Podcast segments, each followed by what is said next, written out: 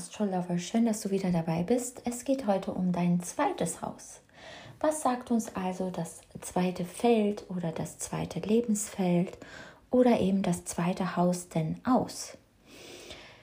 Hier sind die wichtigsten Zuständigkeiten des zweiten Hauses. Das ist zuallererst einmal deine Ernährung. Das, was du zu dir nimmst, um dich aufrechtzuerhalten, um dein Physium aufrechtzuerhalten.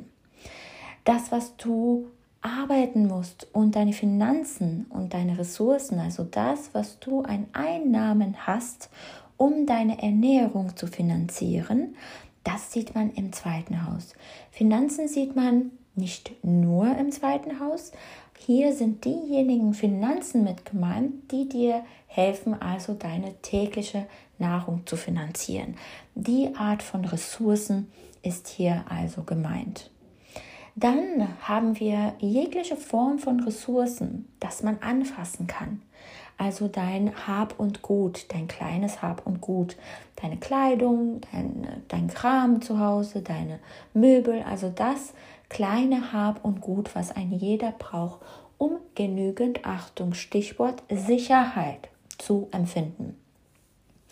Hier sieht man auch die Sicherheit, die du empfunden hast in deiner Ursprungsfamilie.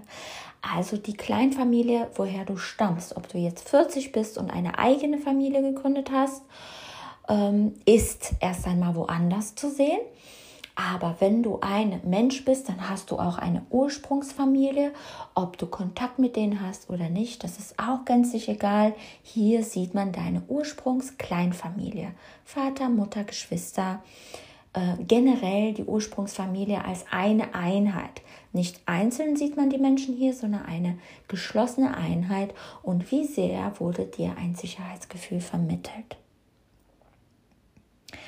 Dann sieht man hier den Mund, dein Rachen und dein Hals. Warum?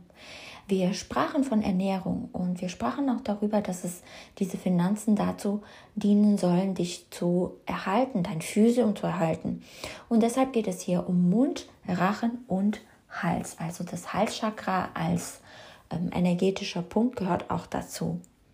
Hier sieht man auch, wie risikobereitschaft du bist, also wie risikoverliebt bist du oder ob du eher auf regelmäßiges Einkommen stehst, mehr ein sicherheitsorientierter Typ bist, ob du ähm, Einkäufe tätigst, sicherheitsorientiert, praktisch orientiert oder deine Einkäufe eher risikobereit sind, ob du eher der Mensch bist, der sich verspielen würde zum Beispiel, wenn er äh, zu viel Lotto spielen würde oder äh, wenn, ob, er, ob, ob man generell jemand ist, der offen der Kryptowährung gegenüber ist oder ob man eher geschlossen ist. Also Stichwort Sicherheit, Ressourcen, Finanzen, Ernährung, das, was wir brauchen, um zu leben, das sieht man hier. Das rührt daher, dass das zweite Haus dem Archetypen Stier zugeordnet wird. Auch wenn du Aszendent, um bei unserem Beispiel zu bleiben, wenn du Aszendent Steinbock bist, dann gehört das zweite Haus dem Wassermann. Das ist korrekt. Aber das natürliche Haus des zweiten Hauses gehört dem Stier. Das bedeutet, alle Zuständigkeiten, die ich soeben hier aufgereiht habe, gehören eigentlich dem Stier-Archetypen. Da wir aber nicht so viel über die Archetypen sprechen wollen, sondern eher über die Lebensfelder, möchte ich dir also, um bei unserem Beispiel zu sagen, weiterhin einige weitere Informationen geben. Hier sieht man nämlich Folgendes.